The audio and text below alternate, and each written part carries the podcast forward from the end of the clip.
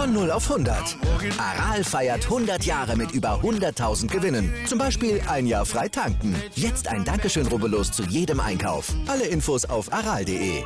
Aral, alles super. Shortleg. Shortleg. Shortleg. We're gonna rock the show. Shortleg. Shortleg. Shortleg. Bang your head and let it flow. Shortleg. Shortleg. Shortleg. Der Daten.de Podcast mit Thomas Short Designer. Shortleg. Shortleg. Shortleg. So match starts for Michael Smith. And the man who was born to be world champion is a big step closer to being champion of the world. okay, but 1-3-2 is difficult. It really is difficult. And then going to go. Peter Wright is going to get a dart for the match. It's going to be a double top to end the thriller. And Peter Wright does end the thriller. A right smile from Gary Anderson. There's massive respect up on that stage. Michael Smith und Peter Wright heißen die Finalisten der PDC WM 2022. Wie die beiden Halbfinals abgelaufen sind, was uns morgen im Finale erwartet und unsere Premier League, Premier League Calls, das alles gibt es bei Shortleg, dem Daten.de Podcast. Ihr hört die Stimmen von mir, Marvin Fanbum, sowie von Moritz Kettner. Hi Moritz. Hallo Marvin. Und von Lutz Wirkener. Hi Lutz. Hi, grüß euch. Zu Beginn erstmal noch ein kleiner Nachtrag zu gestern. Gavin Price ist ja ausgeschieden, hat sich dann auf Instagram ja, geäußert, kann man nicht sagen, aber einen kleinen Beitrag geleistet, wo dann steht Cheat, also übersetzt Betrüger, hat dann auch noch vorgeschlagen, die Weltmeisterschaft abwechselnd in anderen Ländern auszutragen. Moritz, was, was hältst du von dieser Idee oder was hältst du von, von diesem Announcement von ihm auf seinem Social Media Kanälen? Ich kann ihn nur zu gut verstehen, dass er das Thema aufmacht, weil äh, die WM war schon davon geprägt. Das werden wir wahrscheinlich auch hinten raus ein bisschen aufarbeiten, aber wir hatten das bei vielen Spielern. Das ging mit Steve Beaton früh los, wo man auch wusste, dass es passieren wird und Jetzt hat es halt Gervin Price auch häufig getroffen. Ich glaube, Michael Smith hat ja sogar Postmatch gesagt, ähm, auch nochmal darauf hingewiesen, dass Price das ja so ein bisschen selber befeuert, das Thema. Ich finde das aber auch immer wieder unglücklich, dass das bei Matchstarts und so weiter passieren muss. Und es sind ja auch dann immer die Einzelnen, die sich das Recht rausnehmen, dann da reinzurufen, reinzupfeifen. So dieses grundsätzliche Buhen oder dass da ein bisschen Stimmung ist, das, da muss man irgendwie mit leben, aber dass dann irgendwie Einzelne sich da noch zusätzliche Rechte rausnehmen, weiß ich nicht. Deswegen ist es nur zu verständlich, dass er seinen Unmut da äußert. Äh, ja, wird an der Situation nichts ändern. Da muss die PDC irgendwie mal tätig werden, ob das mit Videos getan ist, wo nochmal darauf hingewiesen wird vor der Session, dass man den Spielern mit Respekt begegnet. Ich äh, glaube, reicht leider nicht. Das muss irgendwie extremer passieren, aber ähm, ja, dass jetzt seine Idee da kommt äh, mit den wechselnden Orten, ist es jetzt der Corona-Situation geschuldet, dass wir dann sehr englisches Publikum haben. Ich fand es auch sehr schön, dass er die Länder da aufgezählt hat. Ich glaube dann Wales, England, Schottland, Irland und Europa, äh, was für ein Land auch immer Europa ist. Aber äh, ja, fand ich ein bisschen wild dann der Vorschlag. Also die WM gehört schon nach London, das passt, aber ja, ist das Publikum, was man sich rangezüchtet hat. Der Vertrag Zumal, ich, ja. der Umzug äh, woanders hin, also er, er, hat recht und er hat nicht recht. Er hat natürlich recht äh, im, im, im, im Kern seiner Kritik, dass das nicht geht. Darüber muss man, glaube ich, nicht, nicht diskutieren. Das ist gar keine Frage, aber er wird das Problem halt nicht lösen äh, mit einer anderen Veranstaltungsstätte, denn das weiß er ja besser als alle anderen. Ähm, dass das anderswo genauso ist. Und ich, ich finde sogar, die WM ist fast eher noch ein Turnier, wenn er ein bisschen Glück hat, je nachdem, wie die Zusammensetzung bei der Session ist, äh, dass es da vielleicht sogar noch weniger ist. Er, auf der European Tour zum Beispiel hat er es auch. Also ähm, das wird er dadurch einfach nicht los. Ich erinnere mich auch an, an den Abend in Berlin, ähm, wo es auch äh, absolut der, der Fall war. Ähm, da, das wird dadurch nicht, nicht weggehen. Das ist schade, aber ähm, es ist leider so. Und äh, wie gesagt, ich glaube, dass er im Alley Pally, Moritz hat es ja gerade schon gesagt, ohne Corona-Verhältnisse äh, hat er vielleicht sogar noch eine größere Chance, ähm, weil das Publikum da einfach durchmischter ist, ähm, als, als wenn man jetzt äh, irgendwo anders hingeht. Und da gibt es andere Major-Turniere, wo es viel krasser ist. Zumal der Vertrag mit dem Eli Pelli ja auch jetzt unlängst erst verlängert worden ist. Das heißt, die nächsten Jahre werden wir auf jeden Fall auch da spielen. Aber, zu Recht auch, aber ja, zu Recht. Auf, zu Recht. Trotzdem haben mich öfter auch schon Leute gefragt, die jetzt mit Dart dann nur zur WM ein bisschen mehr zu tun haben, ob die WM denn immer am gleichen Ort stattfindet. Ne? Also man kennt das ja von Fußball oder keine Ahnung, da ist es ja immer wechseln, wechselnde Länder, wechselnde Stadien. Beim Dart ist es eben halt so, dass es immer im Ali Pelli ist. Bei der Snooker WM ist es auch immer im Crucible Theater und die Grand Slams und Tennis sind auch immer in denselben Orten. Also ne, kann man vielleicht so ein bisschen den Vergleich ziehen. Dann noch ein anderes Thema, James Wade Bashing. Ähm, Stichwort. Also wir betreiben, wir betreiben hier kein James Wade Bashing. Das muss man auch nicht alles so ernst nehmen, was wir da vielleicht immer sagen. Gebt zu, ich habe gestern noch mal reingehört, es war vielleicht ein bisschen, bisschen viel gestern. Aber es ist nun mal trotzdem auch so, dass wir alle auch schon negative Berührungspunkte mit ihm hatten. Mike Langendorf hat ja auch noch mal ein paar Sachen erzählt. Ja, aber wir respektieren ja absolut die, die sportlichen Leistungen von James Wade. Das werden wir gleich auch in der Analyse tun. Na, das nochmal nur zur Klarstellung. Ja, da vielleicht auch noch ein Zusatz von mir, weil ich ja als der, der Waiter da auch gelte. Das ist ja auch dann alles mit dem Augenzwinkern äh, versehen. Ne? Also das ist ja, wir frotzeln uns da ja auch gegenseitig. Also ich glaube nicht, dass jemand James Wade jetzt irgendwas Böses will oder so. Aber ähm, ein Podcast ist auch immer dazu da, um Meinung zu sagen. Und äh, ähm, ja, ich, ich, mag ihn einfach nicht und äh, ich, ich sehe ihn einfach nicht gern spielen. Das heißt aber nicht, dass, dass er irgendwie ein, ein scheiß Typ ist oder so. Das kann ich überhaupt nicht beurteilen. Aber ähm, ich sehe halt Michael Smith, um jetzt einfach nur mal einen Namen zu nennen, sehe ich einfach lieber als James Wade. Ja? Wenn jemand sagt, er sieht lieber James Wade spielen, dann ist das völlig, völlig okay. Und äh, ja, man, man sollte da nicht alles so auf die, auf die Goldwaage legen, denke ich. Dann schauen wir uns jetzt mal die beiden Halbfinals an. Die Ausgangslage vor Halbfinale 1. Michael Smith hat so einen Average bis dato von 100,54 und James Wade bei 87,67. Interessant auch die Anzahl der gespielten Legs. Michael Smith 110 und James Wade 54. Gut, James Wade hatte eben auch einen, einen Freilos mit dabei wegen Corona.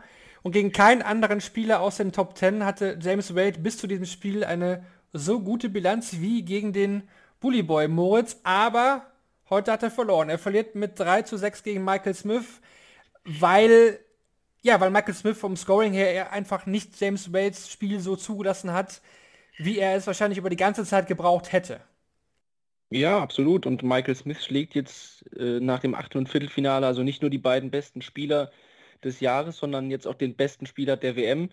Ja, sorry, das war der Wade-Spruch für den Anfang, aber ähm, ja, man muss einfach sagen, am Anfang sah es echt so aus, als würde es so weitergehen, wie die bisherige WM für beide gelaufen ist.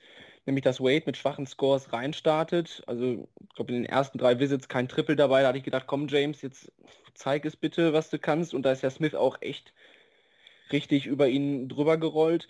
Und dann hat es Wade aber tatsächlich geschafft und da hatte ich ein bisschen drauf gehofft. Es ist passiert, dass er es wirklich geschafft hat, auch sein Scoring anzuheben und eben in den kleinen Momenten, die der Bully Boy ihm da hingegeben hat, auch richtig da zu sein. Das 2-1 in Sätzen ist 100, so ich gerade 121er Finish müsste es gewesen sein und die Partie kann fast komplett kippen in dem Moment.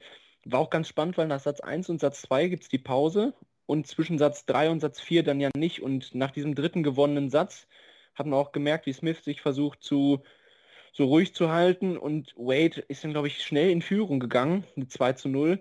Und da hat man richtig den Eindruck gehabt, oh, der kommt jetzt richtig in Gang und der hat auch hohe Satz-Averages gespielt, also was wir bis jetzt noch gar nicht gesehen haben.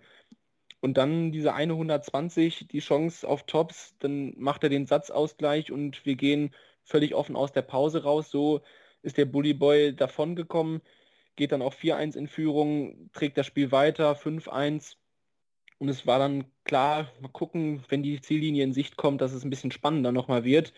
Und auch da war Wade immer zur Stelle, aber man hat gemerkt, in dem Moment, wo Smith das Scoring angezogen hat, wo er sein Spiel gespielt hat, was ihn bei dieser WM ausgezeichnet hat, da war Wade nicht nah genug dran. Er hätte dann also wirklich jede einzelne Chance nutzen müssen, also Wading vom Allerfeinsten. Das hat dann ganz am Ende nicht gereicht. Der Abstand war also zu groß, um ja, dann die Sets auch wirklich nacheinander einzusammeln. Ja, 160 checkt James Wade nochmal, um auf 2 ja, zu 5 ja. zu verkürzen, war nochmal so, so ein Highlight.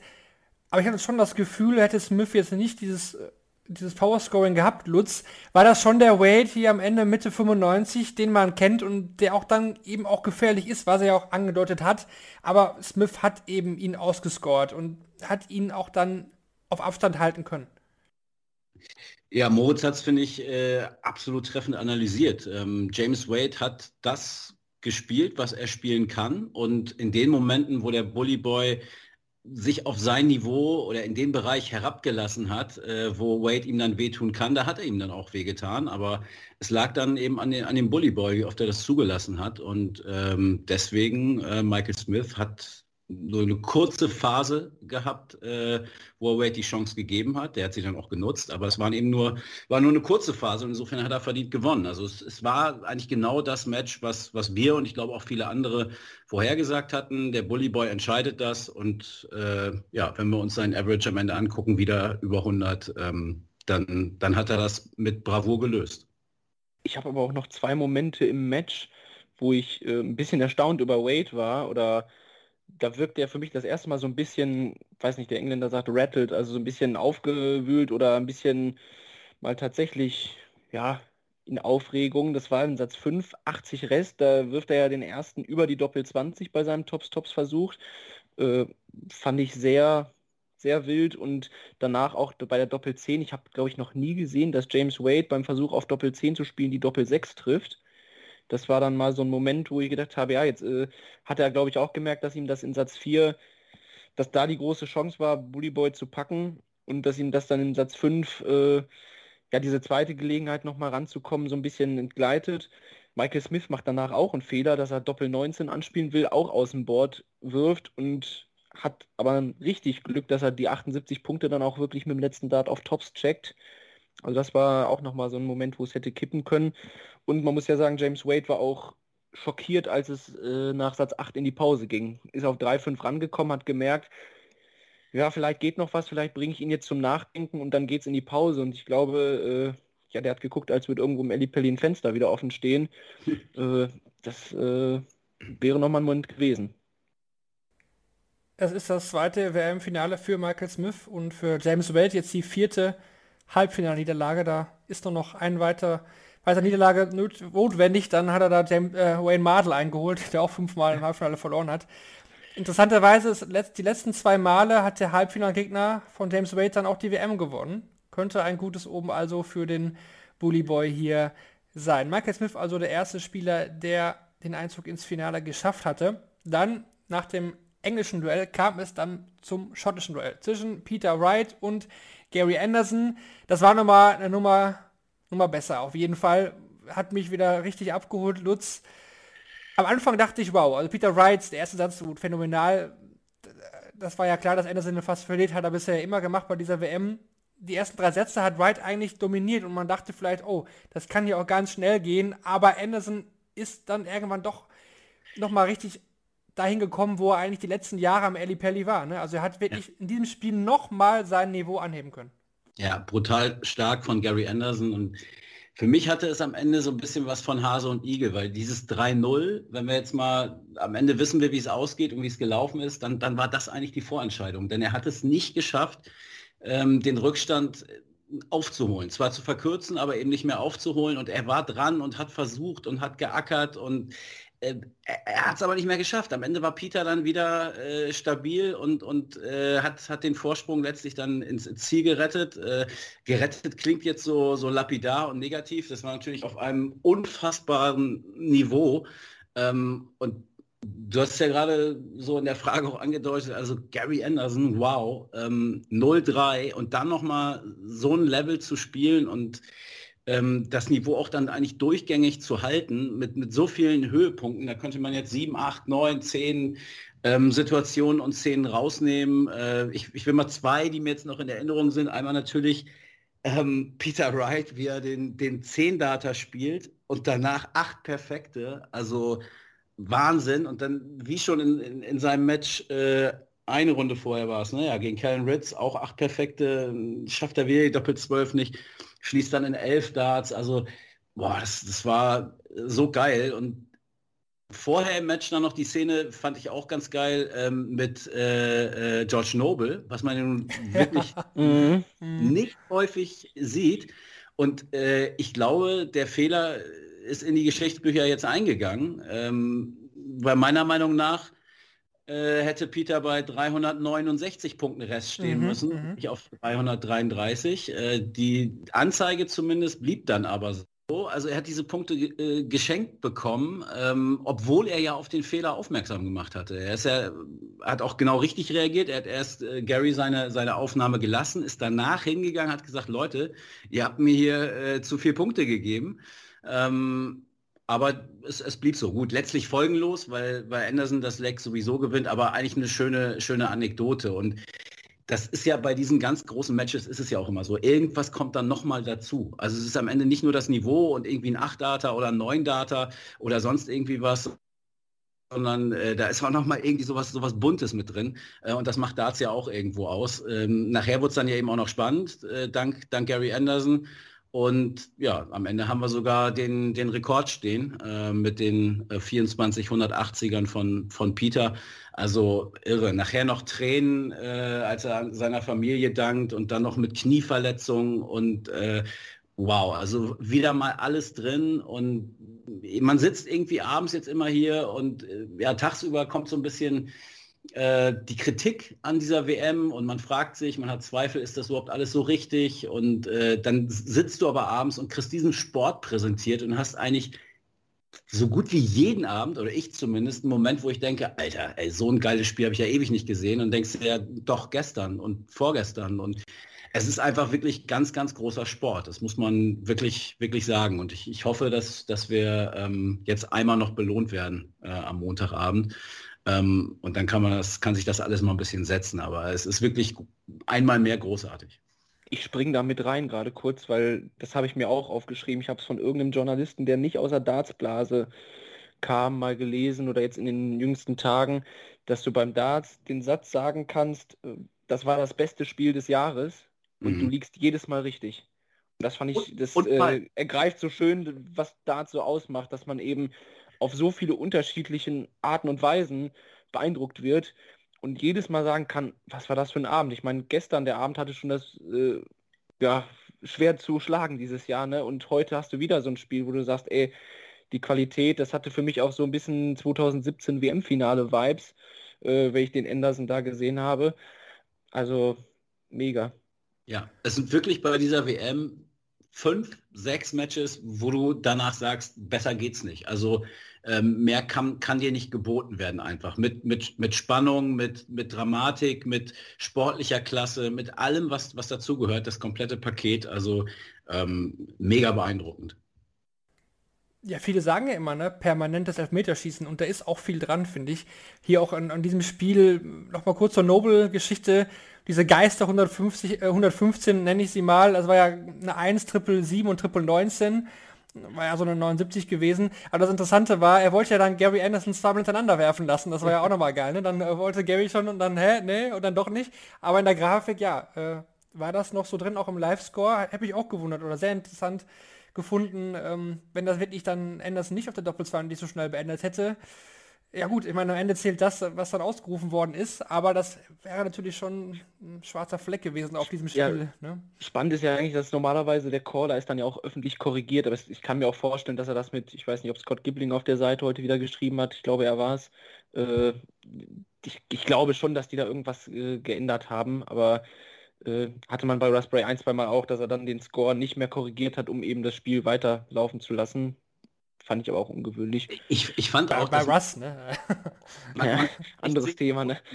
Das war, ne? Also der war ja wirklich mit Hand in der Hosentasche und danach äh, sagt er den Score von Peter an, ob, obwohl äh, Gary dran ist. Ähm, oder andersrum, ne, andersrum war es, ne? Ja, andersrum. Peter, Peter war dran und, und er, er sagte aber äh, Garys Restpunktzahl an. Ähm, das hat ihn echt so ein bisschen aus der Bahn geworfen da. Lenken wir aber auch auf das Thema, woran es nämlich lag. Es lag daran, dass Peters Spitzen heute ein bisschen dünner waren. Also, dass der so schön auf den Draht gelegt war und mit dem abgefeilten Rest von seiner Dartspitze äh, sieht das von rechts vom Bord auch sehr schwierig aus. Ja. Schöner Übergang. Das stimmt. Das stimmt. Gehen wir noch mal kurz noch mal in, in den Verlauf rein. Das Spiel ist hoffentlicherweise, habt ihr das alle gesehen, aber wer das nicht gesehen haben sollte, ich glaube, Satz Nummer, Nummer 7 hatte Anderson einen Average von 116. Das, das war der Anderson vor ein paar Jahren, der Weltmeister wurde. Also auch als, als Fan muss ich sagen, so stark habe ich den ewig nicht mehr gesehen. 8 und 9, Satz 8 und 9 gegen mit den Darts. Lutz, du hattest gesagt, Hase und Igel, das passte da. Kam immer wieder ran, dann wieder Peter mhm. Weg und so weiter. Aber mhm. im zehnten Satz müssen wir schon nochmal reden. Ja. Gary verpasst die 130. Doppel 5 war die Chance da. Und die 87 auch für Doppel 5. Gut, die meisten haben es nicht gesehen, weil der Kameramann da auf dem Bull war. Das war ein bisschen ärgerlich. Und dann ja. spielt Peter Reich ja noch eiskalt ein 12 Data zum Match. Also Anderson, ja. Anderson hätte hier einen Neuner spielen müssen, um vielleicht nochmal den Satz zu gewinnen. Ja, aber dieser, dieser letzte Satz äh, des Matches war dann ja nochmal quasi die Zusammenfassung.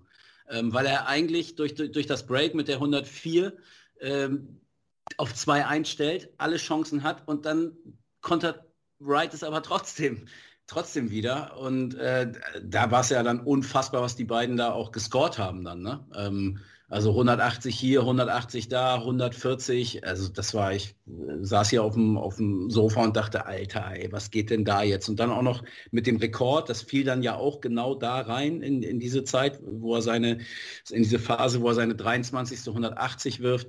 Ähm, ja, war echt gigantisch. Also, ähm, aber eben auch da finde ich, das, was über das ganze Match galt, am Ende hat, hat Wright dann den, den entscheidenden Konter dann doch noch. Genau, 2480er neuer Rekord von Peter Wright, aber auch Gary Anderson hat seinen fünf, seine 500 180 im Ali Pelli geworfen. Das muss man sich auch mal vorstellen. Das schaffen manche in ihrem ganzen Leben nicht. Und der wirft einfach mal auf dieser Bühne 500 180er. Auch absolute Wahnsinn-Statistik. Und ich denke, dass wir uns da auch einig sind, dass das zweite Halbfinale uns heute ein bisschen mehr abgeholt hat, oder? hm. Oder lege ich euch jetzt hier gerade was auf? Oder lege ich hier gerade wieder einen Wait-Witz auf? Ja, natürlich, also bitte. Äh, das war ja wie Tag und Nacht. Also äh, so ehrlich muss man dann auch sein. Ja? Äh, das erste Match war sehr früh entschieden. Ähm, und das zweite war, war ein absoluter, das war ein WM-Klassiker, den wir da gesehen haben. Werfe ich auch nichts anderes mehr zu ein. Also ich, ich überlege gerade, war sogar von Wright der zweithöchste Average im Turnier oder vertue ich mich da, wenn Smith mit 106 der höchste war? Müssen wir das im Halbfinale über 10 Sätze. Puh. Wright hatte 104, ne? 104,38. Mhm. Ja, spiel das mal über 10 Sätze. Guten Morgen. Schon heftig. Auf jeden Fall. Ja, und guck mal mal, wie lange der 180er Rekord hält, ne? Der Turnierrekord geht, glaube ich, morgen drauf. Ich glaube, Smith steht bei 59, da da zu den 71 nicht mehr viel zu machen. Ja, gehe ich auch von aus, ja. Ja, den, den Gesamtrekord knacken sie wahrscheinlich nicht, äh, 180er aller, weil er zu wenig Spiele waren. Das sind ja ein paar ausgefallen. Also wenn die stattgefunden hätten, hätten wir mal wieder einen 980er Rekord auf jeden Fall aufgestellt. Ja, ich meinte jetzt die 24, ne? die äh, Peter heute gesetzt hat. Ja, genau, genau. Aber es gibt ja auch diese, diesen Counter von ja, so so viel. Ja. Über, über 800 sind wir ja heute gekommen. Aber ja. bis zu den, ich glaube, es sind fast 880 oder so, da kommen wir, glaube ich, nur noch schwer ran. Aber wir hatten eben auch ein paar Spiele. Von Gerven nicht, Schüssel nicht, das sind ja Maschinen. Ich habe noch mal eine Frage ähm, zu dem Match beziehungsweise zu Gary Anderson. Max Hopp hat heute ähm, bei The Zone die äh, steile, aber nicht abwegige These, wie ich finde, aufgestellt. Äh, kann man jetzt nicht mehr überprüfen, aber er ging davon aus, dass wenn Gary Weltmeister wird, dass er zurücktreten würde. Habe ich auch gehört und äh, hätte ich unterschrieben. Hatte ich überhaupt nicht auf dem Zettel für mich, muss ich gestehen. Äh, er im, im, letzten Jahr hatte ich das ein, zwei Mal thematisiert, ähm, in diesem Jahr gar nicht. Aber als er das dann so sagte, dachte ich, ja, eigentlich äh, könnte ich da nicht, nicht gegenhalten. Also würde irgendwie Sinn machen und äh, halte ich äh, für sehr wahrscheinlich. Gut, jetzt ist, wird er nicht mehr Weltmeister, zumindest nicht in diesem Jahr. Ähm, insofern wird er, wird er dann ja sicherlich jetzt weitermachen. Ja, ist immer so eine schwierige Sache, ne? Weltmeister dann abtreten, weil in dem Jahr bekommst du natürlich auch ordentlich Aufmerksamkeit. Ne? Da kannst du nochmal ordentlich Geld in die, in die Kassen reinspülen. Auch, ne? Du bekommst das Sky-Logo auf dein T-Shirt und auf dein Spielershirt. Und Premier League kannst du als Weltmeister ja spielen. Und die World Series gibt ja auch oh, gut Geld für die auch nochmal. So, hm, weiß ich nicht. Wahrscheinlich hätte er dann die ganze Proto ausgelassen, einfach nur noch die Major gespielt und äh, ja. ja.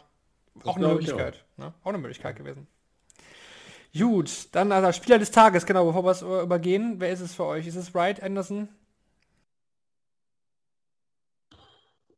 Für mich wäre es auf, für mich wäre es Wright. Also auch, auch wenn ich äh, tatsächlich den, den, Hut vor Anderson ziehe, weil also ich habe mit dieser Leistung wirklich nicht gerechnet. Ich habe gedacht, ja, er kann wieder Ende 90 spielen und aber er hat ja noch mal was draufgepackt. Also das, das hat mich eigentlich so sehr beeindruckt, dass ich ihn gerne zum, zum Spieler des Tages küren will, aber ähm, wie Peter Wright durch wie ein Bulldozer durch dieses Spiel gegangen ist und auch als Gary aufkam, und das war fast Prime Gary Anderson in den letzten Sätzen, sich da zur Wehr zu setzen und so einen letzten Satz abzufeuern. Klar, mit ein bisschen Glück, aber der Gegner wird auch nicht immer jede Chance zum Zwölfer nutzen. Das, das hat mich echt beeindruckt. Ja, es sind eigentlich wieder, wie an den letzten Abenden auch, sind es beide, ne? weil es ohne, ohne den anderen würde es, hätte es die ja. Leistung des, des einen nicht gegeben. So, ne? Ähm, die pushen sich dann ja auch beide. Äh, insofern stehe ich vor, dem, vor demselben Dilemma und würde mich am Ende aber auch für, für Peter Wright entscheiden, ja. Dann werfen wir nochmal den Blick aus der Statistiksicht auf diese beiden Halbfinals. Wir kommen zu den Useful Stats presented by Darts Oracle. Da blicken wir jetzt jeweils natürlich auf die Halbfinals nochmal darauf. Beginnt mit Michael Smith gegen James Wade. Michael Smith ist der vierte Spieler in der PDC, der in zwei Halbfinalpartien der Weltmeisterschaft ein Average oberhalb der 100 Punkte erzielt. Nur Michael van Gerven, Phil Taylor und Gary Anderson haben dies zuvor geschafft. Der Bully Boy hat im bisherigen Turnierverlauf 10 mehr 180er geworfen als Gary Anderson zu dem Zeitpunkt des Turniers, als er 2017 den Rekord für die meisten 180er bei einer Weltmeisterschaft aufgestellt hat. Michael Smith ist zudem erst der zweite Spieler nach Gary Anderson, der in jeder Runde ab den letzten 32 stets eine zweistellige Anzahl an 180ern geworfen hat. Dann was zum zweiten Halbfinale. Mit 207,10 Punkten haben Peter Wright und Gary Anderson den zweithöchsten kombinierten Average für das WM-Halbfinale aufgestellt. Nur Michael van Gerben und Raymond van Barneveld hatten bei ihrem Halbfinale 2017 noch einen höheren Average zusammen war ja auch eine unfassbare Partie da. Van das Gerben war das beste gegen, Spiel gegen qualitätsmäßig in der Darts-Geschichte in meinen Augen. 114 zu 109 oder so. Genau. Da kommt man, glaube ich, auch fast. Abartig, fast abartig gut. Genau, zudem wurden in einem WM-Halbfinale noch nie so viele 180er geworfen wie heute. Peter Wright und Gary Anderson haben zusammen 39 180er erzielt. Peter Wright ist erst der vierte Spieler, der Gary Anderson in seiner Karriere mindestens 20 Mal bezwingen konnte. Die anderen drei Spieler haben die WM allesamt mehrmals gewonnen, eine Errungenschaft, die Wright morgen auch vollbringen könnte. Und der letzte Fakt, in zwei Sätzen hat Peter Wright jeweils 580er geworfen. Zuvor gab es im gesamten Turnierverlauf nie mehr als 480er von einem Spieler in einem Satz. Auch einer der most underrated 180er Werfer in meinen Augen, Peter Wright. Man hat immer die Chizzies, Anderson und äh, Smith im Kopf wegen ihrem schnellen Wurfrhythmus, aber was Wright auch seit Jahren auf der Tour an 180ern feuert. Erste Sahne.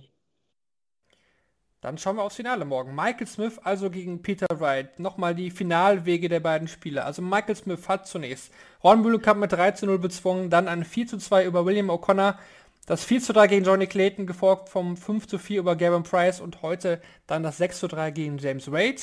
Peter Wright ist gestartet mit einem 3 zu 0 über Ryan Meikle, gefolgt von einem 4 zu 2 über Damon Hatter, 4 zu 1 gegen Ryan Searle, das gestrige 5 zu 4 gegen Kellen Riss und heute das 6 zu 4 über Gary Anderson. Ja, Lutz, was erwartet uns morgen? Was für ein Finale bekommen wir? Vom Tempo her denke ich, ja, wird das schon relativ flott sein. Peter Wright nicht der allerschnellste, also Smith gegen Anderson wäre wahrscheinlich noch schneller gewesen, aber auch nicht der langsamste. Was, was erwartest du von, vom Finale?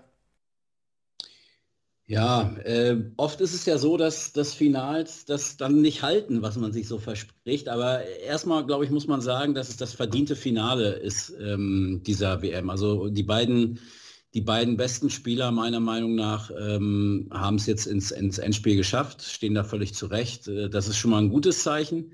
Ähm, und Klar, ich habe es ja gerade auch schon gesagt, wer weiß, wie lange dieser Rekord hält. Damit meine ich natürlich äh, mit den 180ern, dass der, dass der fallen kann. Er kann von beiden nochmal getoppt werden. Ähm, äh, Moritz hat es gerade auch gesagt, äh, Peter ein bisschen underrated, so was seine Scoring Power, was seine 180er vor allem angeht.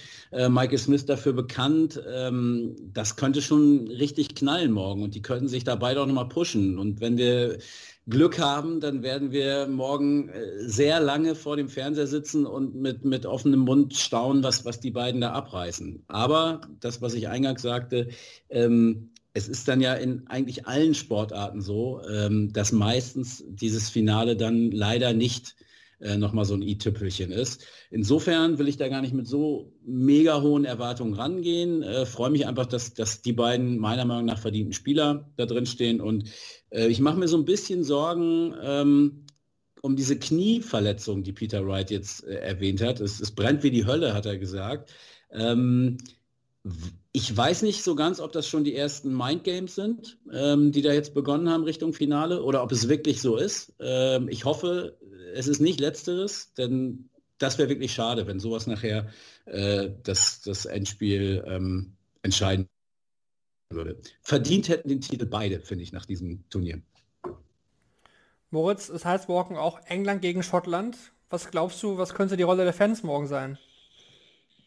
Mm, ich habe zumindest ein bisschen Sorgen. Äh, das darf man definitiv sagen. Gut, äh, hattet ihr, glaube ich, gestern auch, wenn da ein bisschen Scotland Get Battered gesungen wird, meinetwegen. Ähm, ich finde aber auch, man hat es heute im Spiel, es war nicht so krass und wir haben es auch jetzt nicht besprochen, aber auch bei gewissen Versuchen von Peter Wright äh, war dann die Stimmung gegen Wright plötzlich auch mal da, weil, weil die Fans halt wollten, dass Gary wieder rankommt und deswegen, wenn man die, ja, wenn die Fans wollen, dass der Underdog Smith da morgen als Engländer auch seinen ersten WM-Titel holt, könnte das in einer spannenden Schlussphase des Matches schon Einfluss nehmen. Ich glaube aber auch, dass Peter so, ja, weiß nicht, so eine Erfahrung mitbringt, dass er das auch durchstehen kann. Es wird dann Thema, wenn Smith dieses Finale offen halten kann. Ich glaube, es ist tatsächlich auch Michael Smith, der entscheidet, wohin das Match morgen geht, weil Wright bringt einfach die Erfahrung des Weltmeistertitels mit. Smith ist eben der Anwärter, der es jetzt schaffen will, hat natürlich auch schon WM-Finale gespielt, aber er muss äh, seinen Kopf zusammenhalten und das hat er in diesem Turnier bislang bravourös gemacht. Ich, ich glaube auch, dass er ein gutes Niveau spielen wird. Ob er jeden Moment nutzen wird, ähm, die Antwort muss er morgen geben. Ich, äh, ich kann die beiden eigentlich überhaupt nicht splitten für morgen. Überhaupt nicht. Ich gehe aber davon aus, dass diese Fangeschichte äh, deutlich krasser wird. Ähm, also nicht erst so zum Ende hin, dass das dann vielleicht so kommen könnte oder so ein paar Scotland Get Better Gesänge, sondern ich glaube, äh, und gehe davon aus, dass Peter Wright gegen den Ellie Pelli spielen wird morgen auch. Also die werden von. Ich kann mir aber nicht, ich kann mir aber nicht vorstellen, dass das an, am Anfang so eine Rolle spielt. Also äh, das wird beim Walk-On, glaube ich, schon heftig sein. Also da gebe ich dir recht. Und äh, das wird auch vielleicht in den ersten nächsten dann mal kommen. Aber ich glaube, wenn das Spiel so vor sich hinläuft, weiß ich nicht, äh, wird es das normale Maß hoffentlich sein. Ja, hoffe ich auch, aber ich gehe fest davon aus, dass er von vorne bis hinten äh, gegen den Ali Pelli spielen wird. Die werden alles versuchen, Michael Smith da zum, zum Sieg zu bringen. Und äh, das ist auch nicht verwerflich, nur die Art und Weise, wie du das dann äußerst, ne? das ist ja das Entscheidende. Also feuert Michael Smith an, so viel ihr könnt, aber äh, bitte nicht äh, Fehlwürfe bejubeln, reinbuhen, zwischenrufen, pfeifen. Ähm, das äh, bleibt hoffentlich morgen äh, dann doch dann doch eine Seltenheit. Das wäre sehr schön. Bin gespannt, wer der Caller sein wird. Heute waren ja Bevins und Noble. Dann könnte man fast mit Russ Bray rechnen. Vielleicht teilen sie sich das auch wieder auf wie in den letzten Jahren. Werden wir, werden wir sehen. Der eine greift ja ein bisschen mehr ein, der andere ein bisschen weniger. Mal gucken, wer da morgen dann das Finale callt. Fände ich dann, wenn, wenn ich das dann sagen darf, dann fände ich es auch nicht schlecht, wenn Russ Bray am Anfang startet, weil der, der bringt das schon auf der Bühne mit und dann hinten raus einen, der äh, Nee, das ist rechnet. Ich sage einen, der rechnen kann, genau. Äh, nee, das, ist, das wird Russ Bray auch nicht gerecht. Äh, aber äh, die Steuervorlage war da. Ey, das machen auch die Journalisten, ne? also die machen sich da auch immer lustig, auch die Engländer äh, im Presseraum und so. Das Lutz wird das bestätigen können. Das ist oft so, dass die, die, die eigenen Vertreter sich darüber lustig machen. Absolut, gar keine Frage. Und die Spieler ja auch über sich selber. Also, ne, ähm, das kann man ja an der Stelle auch mal sagen. Die nehmen sich auch alle aufs, aufs Korn und nicht so wichtig. Ähm, das macht ja auch die schöne Atmosphäre da aus. Jetzt muss ich euch natürlich trotzdem einen konkreten Tipp ja, äh, entlocken. Ne? Also das, so kommen wir ja nicht raus. Also ich lege auch gerne vor, ich sage, Peter Wright gewinnt mit 7 zu 4. Moritz. Ich gebe an Lutz. Äh, ja, ich ja. bin so am struggeln, weil ich, ich, ich kann Michael Smith nicht, nicht vollends bis zum Ende greifen. Ich, ich würde es ihm mega gönnen. Ich, äh, wenn du mich festnagen willst, äh, gehe ich auf Ride, aber äh, ich traue mich eigentlich gar nicht, aber 51 zu 49 Prozent dann auf Ride. 51, 49 wäre auch ein geiles Ergebnis. Also spielen wir zwar bis Dienstag, aber da wäre ich dabei. Ich würde es mir angucken. Über die volle Distanz, gar keine Frage. Also ich sage 7-5 für, für Wright. Mhm. Okay, ja. Ja, vom Gefühl her ist Wright, hat ja das Ding auch halt schon mal gewonnen. Ne? Bei Michael Smith, ich, was, ist das, was ist das mich noch interessiert? Was macht dieses Finale mit den Spielern danach? Peter Wright, zweifacher Weltmeister, ich glaube, es würde ihn gar nicht so viel verändern bei ihm. Es wäre halt hoffentlich mal ein Jahr, was er da nicht Corona-mäßig danach als Weltmeister verbringt. Das wäre ihm zu gönnen.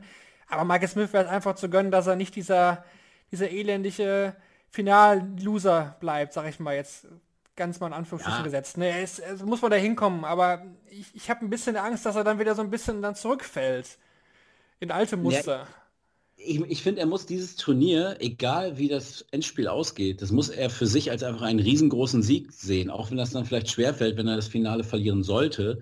Ähm, aber er hat sich doch total beeindruckend aus diesem Loch und auch aus dieser Negativität, die er immer ausgestrahlt hat, er hat das doch abgestellt, er hat sich da doch rausgenommen und er sieht doch jetzt auch die Erfolge und äh, dann, dann sollte er einfach diesen Weg weitergehen und dann wird das von selbst kommen. Ich, ich entscheide mich deswegen auch für Peter, weil ich finde, dass, dass Michael Smith hat von, von seinem ersten Match bis jetzt zum Halbfinale gegen Wade, hat er sein Spiel gespielt. Ja, ähm, er, hat das, er hat das Board gespielt, er hat nicht den Gegner gespielt, er hat das gespielt, was Michael Smith spielen kann.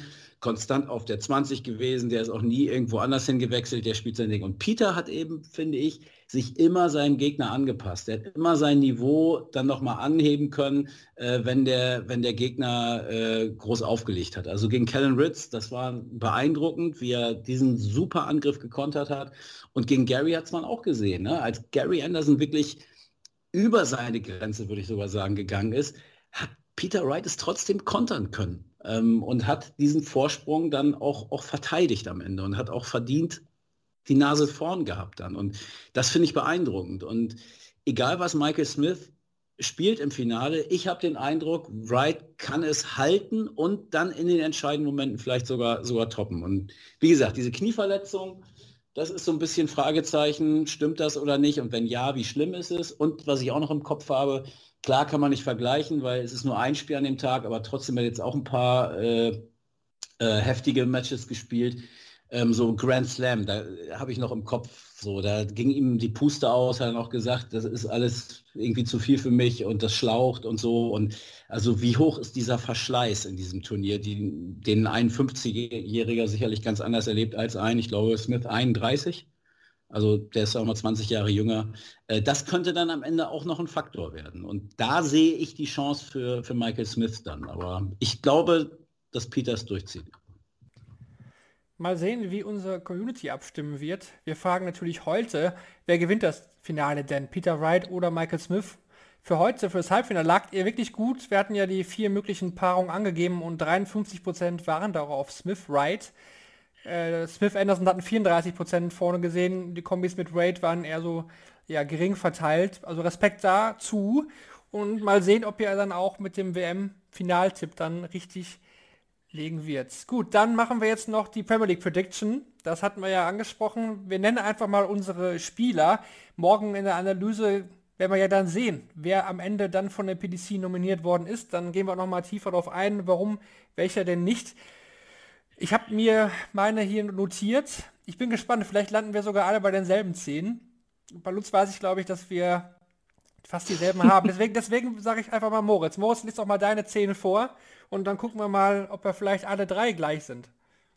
Oh, oh, oh. Ähm, ich habe aber einen heftigen Call dabei. Also, oder, na, so heftig ist der gar nicht, aber ähm, ich glaube, über die oben Top müssen wir ja nicht sprechen. Dann war Gavin Price, wir haben Peter Wright, wir haben Van Gerven und ähm, Wade wird, jetzt überlege ich gerade, ob er nach dem Turnier ja nicht safe die Nummer 4 sein wird, aber der hat sich für mich mit dem Halbfinale und UK Open Sieger auch reingespielt. Gary Anderson haben wir, Michael Smith und Johnny Clayton.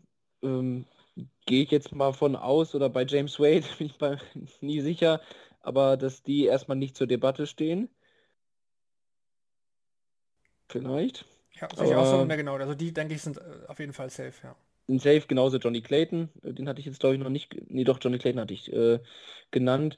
Ähm, für mich hat sich auf jeden Fall wieder reingespielt Rob Cross, bei dem, was der jetzt äh, das letzte Halbjahr nochmal abgerissen hat. Äh, da orientiere ich mich auch gerne an der Jahresrangliste. Da steht er auf Platz 6. Äh, der wäre absolut verdient wieder mit dabei. Und äh, auf Platz 8 dieser Jahresrangliste finde ich dann nämlich einen UK Open Finalisten und WM Viertelfinalisten, nämlich Luke Humphreys, den ich tatsächlich mit reinnehme. So ein bisschen an der Stelle vielleicht von Josse de Sousa.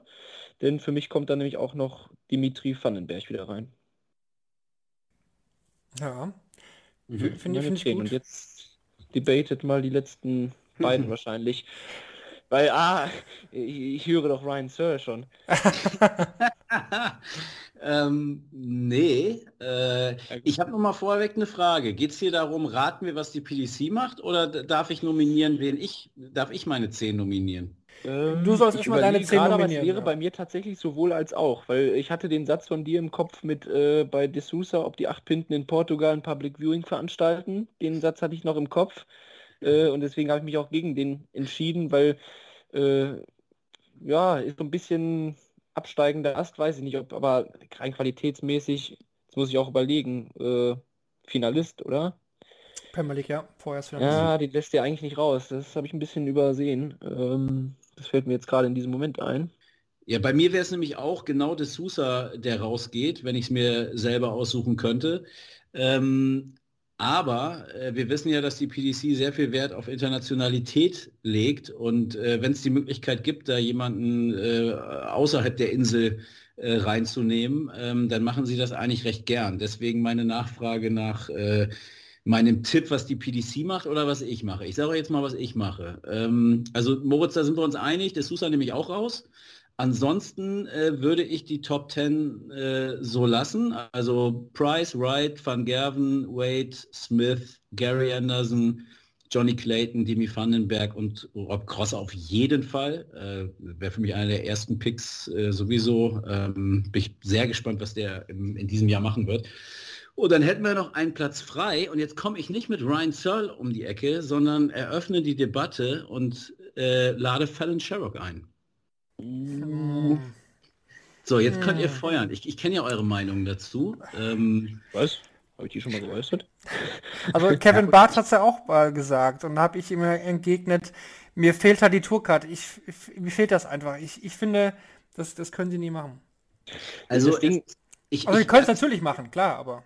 Ja, und ich akzeptiere und möchte ich auch dazu sagen, äh, jeder, der sagt, das geht nicht, verstehe ich auch. Also kann man auch argumentativ vertreten. Ich finde aber, dass genau die Premier League eben ein Format ist, wo das keine Rolle spielen muss. Ähm, du, die Premier League ist, ist das Format, wo die Leute eigentlich das kriegen sollen, was sie wollen.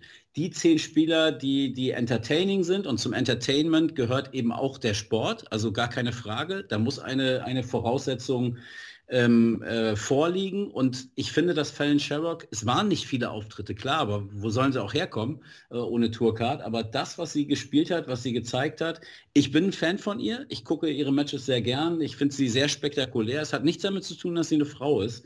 Äh, sie ist einfach eine tolle Spielerin. Äh, ich mag das sehr, die Art, wie sie drauf ist. Ich mag sie auch in Interviews ähm, und eben wie sie spielt. Äh, und ihr bei daten.de, äh, wir bei Welt oder Welt.de, ähm, wir haben uns ja auch schon häufiger mal darüber unterhalten, jede Fallon Sherrock-Geschichte ähm, toppt eigentlich jede andere Darts-Geschichte. Die Leute interessiert das. Und ähm, jetzt kann man natürlich sagen, ja, das sind alle nur sensationsgeil, weil das eine Frau ist und die hat einen Mann geschlagen. Ich glaube, dass diese Argumentation nicht mehr so hundertprozentig zieht. Das ist vor zwei Jahren sicherlich noch was anderes gewesen. Mittlerweile ähm, ist dieser äh, Exotenreiz, aber nicht mehr so stark. Und äh, ich glaube, dass ganz viele Leute einfach sie gerne spielen sehen. Und wenn ich jetzt, gerade fällt mir jetzt ein, spontan, meine achtjährige Tochter ist heute ins Bett gegangen und hat vorher in ihr Grand Board die drei Darts reingesteckt, wie sie das jeden Abend tut, in die Triple 20, in die Triple 20 und ins Bullseye. Warum? Weil das für sie das Fallon Sherrock Finish ist weil sie das gesehen hat gegen, äh, gegen Gabriel Clemens und sie hat sich diese Szene, sie ist ein Riesenfan, die würde, die würde nicht mal ein Dartboard in ihrem, in ihrem Zimmer haben, äh, wenn es Fallon Sherrock nicht geben würde. Ja? Ähm, und ich kenne das von Freunden, von Arbeitskollegen. Es gibt so viele Mädchen, die sich wegen Fallon Sherrock für, für Darts interessieren, die angefangen haben, selber zu spielen. Ähm, und das ist genau das, was der Sport braucht. Und ich bin absoluter Gegner, ihr eine Tourkarte zu schenken. Die Idee gab es ja auch mal. Ähm, das sollte man um Gottes Willen nicht tun. Aber dann macht doch die Sachen, die im, im Bereich des Möglichen, im Bereich der Regeln stehen. Und die Premier League ist eben genau so eine Veranstaltung. Äh, und deswegen finde ich, im Sinne aller, ich glaube, dass am Ende alle davon profitieren, weil Darts dadurch einfach die Chance hat zu wachsen. Äh, Im Sinne aller ladet sie ein und setzt sie in die Premier League. Das hast du dir doch komplett so runtergeschrieben vorher. Das, ist, das, das, das, das, das könnt ihr morgen in der Welt genauso nachlesen. Ich, ich werde tatsächlich gleich noch einen Kommentar äh, schreiben für morgen. Äh, den, der wird natürlich äh, genau die Richtung haben. Also wäre bescheuert, wenn ich da eine andere Meinung vertreten würde. Ähm, nee, das ist einfach meine Meinung. Und ich, für mich ist das stärkste Argument, dass ich das wirklich in meinem äh, persönlichen Umfeld sehe, dass es Mädchen gibt, die mit Art sonst ja, Berührungspunkte hatten, weil jetzt ihre Väter äh, zu Hause irgendwie gucken und dann finden die irgendwie Peter Wright ganz lustig mit der Frisur und wie der da rumhampelt und so. Ähm, aber durch Fallon Sherrock gibt es Mädchen, die einfach zum Sport kommen und die Darts haben wollen und die ein Board haben wollen. Und wie, das ist echt keine Geschichte. Also meine Tochter steckt die Pfeile in die Triple 20, 2 und 1 in die 50. Die weiß gar nicht, dass das der Big Fish ist oder ne, das größte Finish oder die, die hat einfach dieses Video, hat sich ein paar Mal angeguckt, hat das gespeichert, wo die Pfeile steckten und damit, das findet sie geil. So, weil danach hat sie mitgekriegt, haben alle irgendwie gefeiert, gejubelt, das ist irgendwie gut gewesen und einfach so als, als Hommage an, an ihr Vorbild äh, steckt sie da so rein. Und das kann kein Luke Humphreys, kein Ryan Searle, kein Michael Smith, kein Gervin Price und kein Michael van Gerven schaffen. Ähm, das hat, ist dann am Ende ist es eine Geschlechtergeschichte, äh, aber die haben jetzt eben ihr Vorbild und ähm, ich glaube, dass das sehr gut ist und sehr wichtig ist und echt was bewegen kann. Und dann, ja, dann hat sie eben keine Tourkarte. Meine Güte. Aber ich kann, ich kann dir auch total folgen da. Also äh, ich habe da auch Wayne Mardell direkt im Ohr. Äh, she's the most marketable asset in our sport right now. Also sie ist, äh, ja, weiß gar nicht, wie man das übersetzen will, aber das, äh, was man am besten aktuell vermarkten kann, wie du schon die Klickzahlen angesprochen hast, liegt auch nahe, dass die Premier League das Forum dafür ist und ich glaube, sie hat den qualitativen Beweis spätestens beim Grand Slam auch geliefert. Also das Spiel gegen Peter Wright ist ähm, ja. das beste Spiel, das eine Frau jemals gespielt hat. Das, äh, da, da müssen wir Ellie Pelli nicht, nicht erwähnen, gar nichts. Ein Average von knapp 100 über die Distanz zu spielen. Also den, den Qualitativbeweis hat sie da abgegeben. Ich, ich tue mich jetzt tatsächlich nach diesem Erstrunden aus schwer. Also äh, ja. wer wäre wär da so ein Drittrundenspiel gegen Gervin Price gewesen? Dann, dann wären wir um das Thema, glaube ich, tatsächlich gar nicht rumgekommen. Dann ja. äh, wäre es ein Given gewesen von der, von der PDC. Ähm, ich glaube schon. So haben sich trotzdem mir halt Zweifel wieder aufgetan, ob äh, es halt in so einer Turnierserie, wo du es über, über 15, 16 Wochen auch spielen können müsstest, äh, ob es da nicht halt Auftritte gibt, die, die dann unter ferner liefen sind. Wird es geben? Ist eine Sorge. Aber ja. äh, ob das, genau, du sagst ja, ob das dann schlimm ist, ne? Ist auch die Frage. Dann gibt es halt den einen Auftritt, aber über die anderen drei, die sie top spielen, wird halt mehr berichtet und dann hat die Premier League auch ihr Soll wieder erfüllt. Ähm, ja, aber du hast recht. Also, weil die Quote müsste sie am Ende auch schon haben. Also wenn jetzt jeden Donnerstag komplett auf die Mütze kriegt, dann muss man sich natürlich fragen, ob das dann am Ende dann doch kontraproduktiv ist. Das kann natürlich sein, aber genau was du sagst, der Grand Slam, finde ich, hat dann gezeigt, dass sie das Niveau spielen kann. Es erwartet ja von ihr niemand irgendwelche Wunderdinge. Es geht ja nur darum, dass sie das Schaufenster, was für sie bereitet ist, dass man sie jetzt auch da reinstellt, weil sie hat es äh, mehrfach versemmelt, äh, um sich bei der, bei der Q-School zu, zu qualifizieren. Ähm, und de deswegen wartet die PDC ja jetzt schon länger, als sie, als sie gehofft hatten und vielleicht auch gedacht hatten darauf, ähm, dass man mit ihr was, was machen kann. Ähm, und das wäre dann eigentlich die, die einzige Chance. Was mit dem Gedanken, dass nur neun Spieler bekannt gegeben und die Q-School abgewartet wird? Ja gut, die Contender-Challenger-Lösung gibt es oder halt, man wartet wieder das Masters ab. Kann natürlich auch wieder sein. Fände ich nicht so gut dieses Jahr. Nee. Wird, wird nicht passen, finde ich. Vor allem, nee, vor allem weil die Premier League ja wieder relativ früh beginnt dieses Jahr und auch wirklich wieder Woche für Woche stattfindet und nicht wieder so komprimiert ohne Fans. Ja. Also eben zu der Fallon Sherrock, meine Meinung zu der Geschichte, ich glaube schon, dass sie noch, ich glaube, dass sie noch nicht so weit ist. Ich, also ich, ich finde, man würde sie vielleicht ich weiß nicht, ich finde, bin, finde es nicht richtig zu sagen, dass man Spieler wie Kim Halbis und so verheizt hat mit der Premier League, weil die sind immer noch selbst dafür verantwortlich, was sie daraus machen. Aber wenn man jetzt trotzdem jede Woche diese Spiele hat, ist es irgendwann nicht mehr so besonders, finde ich. Ich, ich weiß nicht, ob, ob das nicht ein Jahr zu früh ist. Ich weiß es nicht. Kann sein. Ich kann die kann PDC sein. verstehen, also natürlich. Aber meiner Meinung nach wäre die World Series vielleicht nochmal die bessere Variante für 2022 und dann muss man gucken, ob sie sich die Tourcard holt und vielleicht dann auf der Tour weiter Erfahrung oder Matchpraxis sammelt, dann es rennt ja nicht weg. Die Frau wird ja jetzt also wahrscheinlich hab, auch nicht schwanger hab, werden die nächsten Jahre. Also kann ich mir nicht vorstellen. Als ich in, in äh, London jetzt war, habe ich Phil Bars auch zu dem Thema gefragt. Also Phil Bars ist, ist der Darts-Journalist, kann man das so sagen? Also zumindest der, der überall vor Ort ist. Ich war noch nie bei einem Darts-Turnier äh, der PDC, wo Phil Bars nicht war, egal wo das stattgefunden hat. Ähm, der ist da ja sehr, sehr nah dran und also für ihn war das überhaupt gar keine Frage. Für ihn war das völlig klar und ausgemacht. Äh, und das war auch nach dem Ausscheiden gegen Steve Beaton, ähm, dass das Sherlock Premier League spielt. Ich bin mir nicht hundertprozentig sicher mehr. Also ich glaube, im Zweitrundeneinzug wäre es klar gewesen. Ich glaube, die PDC wollte dieses Argument gerne haben.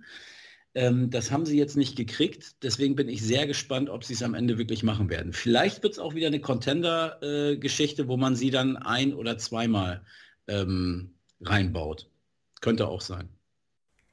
Wir werden es morgen besprechen dann. Da haben wir nochmal Zeit. Wir werden dann die Spieler kennen und dann können wir nochmal auch die Argumentation von Eddie hören, dann ja wahrscheinlich hören, nicht von Barry hören. Dieses Jahr dann wahrscheinlich zum ersten Mal die Bekanntgabe durch Eddie hören. Vielleicht sind zehn, vielleicht nur neun. Wir werden es dann hier bei Shortclick definitiv nochmal analysieren.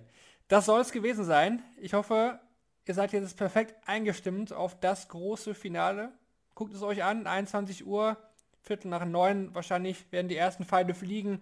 The Zone Sport 1 machen ja jeweils auch noch ordentlich Vorberichte, auch viel früher. Ich denke, da lohnt es sich auch schon mal reinzuschalten. Der Tatort war ja heute schon, das heißt, morgen müsstet ihr ja alle Zeit haben, dann das Finale zu schauen. Deswegen bedanke ich mich, mich bei dir, Moritz. Immer wieder gerne. Freue mich sehr auf morgen. Absolut, Lutz. Und ja, bei dir natürlich auch äh, vielen Dank und du bist ja morgen auch nochmal da, wie Moritz auch. Super, sehr gern. Ja, morgen dann nochmal große Runde. Lutz dabei, Moritz dabei, Kevin dabei und ich bin auch dabei. Deswegen alles Gute, bis morgen, genießt das Finale und dann hören wir uns wieder hier bei Shortleg, dem Daten.de Podcast. Ciao. Viel Spaß euch allen.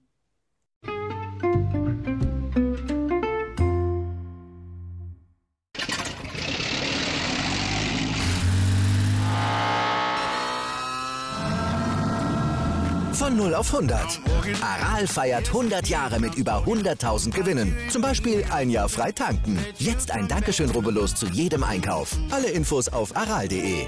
Aral, alles super. Ich habe mich natürlich schockverliebt, weil die war wirklich ganz, ganz klein. So begann die Mensch-Hund-Beziehung zwischen Christina und Tierschutzhund Frieda. Und wie es danach, nach dem ersten Moment der Verliebtheit, so weiterging und welche Klippen es danach zu umschiffen galt, das hört ihr in der neuen Ausgabe von Iswas Dog, dem Podcast für harmonische Mensch-Hund-Beziehungen. Iswas Dog?